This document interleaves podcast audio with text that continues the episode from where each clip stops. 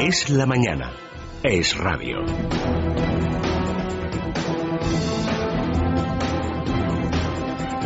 Un día más tenemos muchísimas novedades en relación a todos los casos de corrupción que existen en nuestro país y también al lío montado en relación a Hacienda en las 13 fincas que supuestamente se atribuían a la infanta Cristina y que ella habría vendido. Bueno, y tenemos novedades que nos publica el diario El Mundo señalando que la agencia tributaria no inspeccionó el alza patrimonial del DNI de la infanta, es decir, que no investigó cuando supuestamente detectó esas 13 propiedades a nombre de la infanta Cristina no la investigó a la hija del rey porque, según señalan eh, en el propio diario, hay determinados DNIs intocables. Entre ellos se encontraría el de la propia hija del rey. También tenemos novedades en relación al caso Blesa y la decisión de la Audiencia de Madrid de anular todo el procedimiento iniciado por el propio magistrado, además en un auto muy duro con la instrucción que ha llevado a cabo y con las actuaciones que ha decidido en relación al expresidente de Caja Madrid. Y también, por si fueran pocas todas estas noticias, novedades en relación a los seres fraudulentos y las prácticas de comisiones obreras y UGT con esta trama, lo que dice la jueza Laya sobre los sindicatos. Comenzamos el repaso a la actualidad con la ayuda de Vanessa Vallecillo y Tania Lastra. Hacienda incumplió su obligación de investigar a la infanta Cristina después de que su patrimonio se incrementara en 1.400.000 euros por la supuesta venta de 13 propiedades distintas. Cinco días después de que se conociera esta información, Cristóbal Montoro comparecía ayer ante los periodistas en una escueta rueda de prensa en la que habló de un error administrativo que no está en condiciones de explicar. Escuchamos al ministro de Hacienda. Técnicamente no lo sé, no estoy en condiciones de serlo, lo tendré cuando acabe esa investigación. Pero lo que le digo es que no vean fantasmas volando todo el día especulando, son errores puramente administrativos, eh, derivados de eh, una numeración eh, de, DNSIS.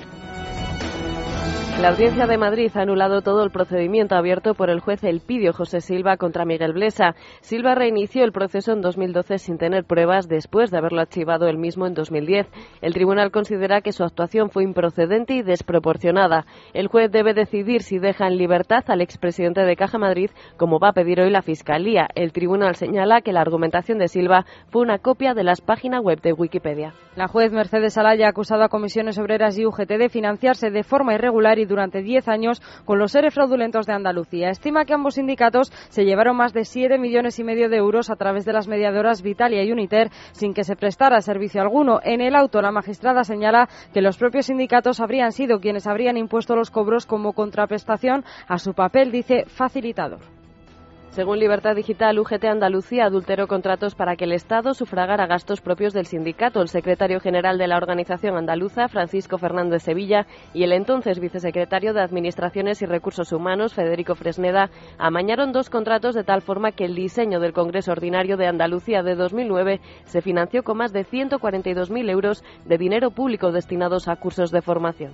Alicia Sánchez Camacho retirará, la acusación de espionaje contra Método 3 después de que la agencia se comprometiese a indemnizarla con 80.000 euros por daños morales, como pedía en su demanda. A cambio, ella renuncia a acciones penales, aunque solicitará el archivo de la grabación para su destrucción. Método 3 actuará contra dos ex empleados que grabaron y difundieron la conversación con Victoria Álvarez, expareja de Puyol Ferrusola, y se ha comprometido a extremar las medidas para evitar que se divulgue más información. Artur Mas comparecerá en el Parlamento catalán para dar explicaciones sobre el caso Palau a finales de julio, después de conocerse que la Fiscalía estima que Convergencia pudo recibir más de 6 millones y medio en comisiones ilegales. El presidente de la Generalidad negó que haya habido financiación ilegal y que lo diga la Fiscalía, decía, no es palabra de Dios. También decirle una cosa.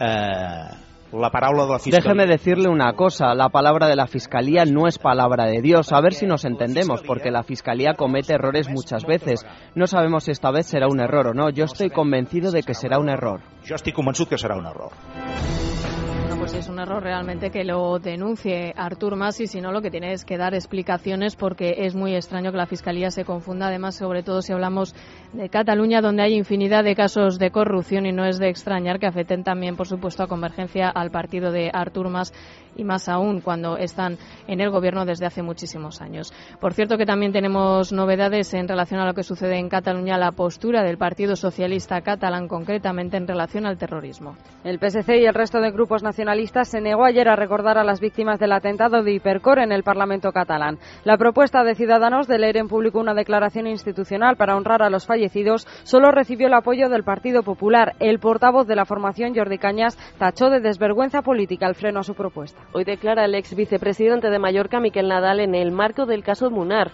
Ayer era el turno del ex consejero de Territorio, Bartomeu Vicens. Desveló que tanto él como sus dos superiores, María Antonia Munar y Miquel Nadal, cobraron 4 millones de euros en efectivo de la promotora catalana Sacresa a cambio de adjudicarle el mejor solar de Mallorca por la mitad de su valor. Además, reveló que él mismo era quien repartía el dinero de estas comisiones en los despachos y que Munar también habría cobrado comisión por la recalificación del polígono industrial de Sonoms. El conservador Francisco Pérez de los Cobos presidirá el Tribunal Constitucional junto a la progresista Adela Súa como vicepresidenta. Ambos han tenido el respaldo consensuado del tribunal. El nuevo presidente se ha distinguido por ser un convencido defensor de la Constitución. Con este nombramiento, el Constitucional cierra su etapa de renovación iniciada a principios de junio con la designación de cuatro nuevos magistrados. En Sevilla comparecen en el juicio contra José Bretón amigos de Ruth Ortiz y los dueños de la gasolinera donde Bretón habría comprado el gasoil para quemar a sus hijos. Ayer fue el turno de Ruth Ortiz y de su madre, la abuela de los niños. Ruth, junto a un biombo que la separaba del acusado, calificó a Bretón de maltratador psicológico, rencoroso, controlador y vengativo. Su madre, Obdulia Asunción, declaró que su hija le tenía pavor y aseguró que le vio maltratar al niño. Escuchamos a la madre de Ruth y José durante el juicio. Le he escuchado decir que a quien a él no le hacía nada le, le dejaba vivir, pero a la persona que le hacía daño le hacía la vida imposible. Le escuché decir que yo no me voy de este mundo sin matar a alguien. Ahora sé que he estado viviendo con un asesino en potencia. Brasil, las manifestaciones ciudadanas han logrado una rebaja en el transporte urbano tras siete días de protestas en 11 ciudades brasileñas. Según los alcaldes que han adoptado esta medida para reducir el coste, deberán ajustar los presupuestos de otras áreas. El gobierno de Dilma Rousseff ha enviado a cinco de las seis ciudades en las que se celebra la Copa Confederaciones de Fútbol la Fuerza Nacional, un cuerpo de élite de la policía para garantizar la seguridad durante los eventos.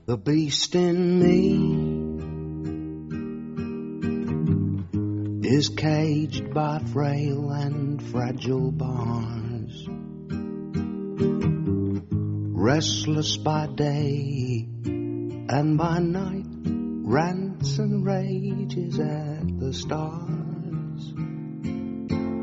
God help the beast in jueves nos deja una mala y triste noticia. Ha muerto el actor James Gandolfini, famoso gracias a su papel de Tony Soprano en la famosa serie. Con solo 51 años ha fallecido de un ataque al corazón mientras se encontraba de vacaciones en Roma, donde este fin de semana iba a participar en un festival de cine en Sicilia. El intérprete de Nueva Jersey deja a su segunda esposa y dos hijos, una de ellas de apenas un año de edad. Su papel, su papel de mafioso en Los Soprano le valió tres premios Emmy, un Globo de Oro y varios galardones del Sindicato de Actores. God help the beast in me.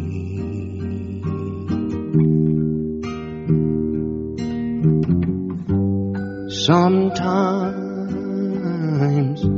it tries to kid me that it's just a teddy bear, or even somehow managed to vanish in the air.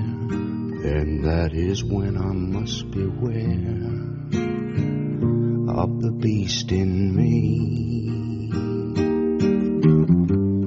that everybody knows. They've seen him out dressed in my clothes, patently unclear if it's New York or New Year.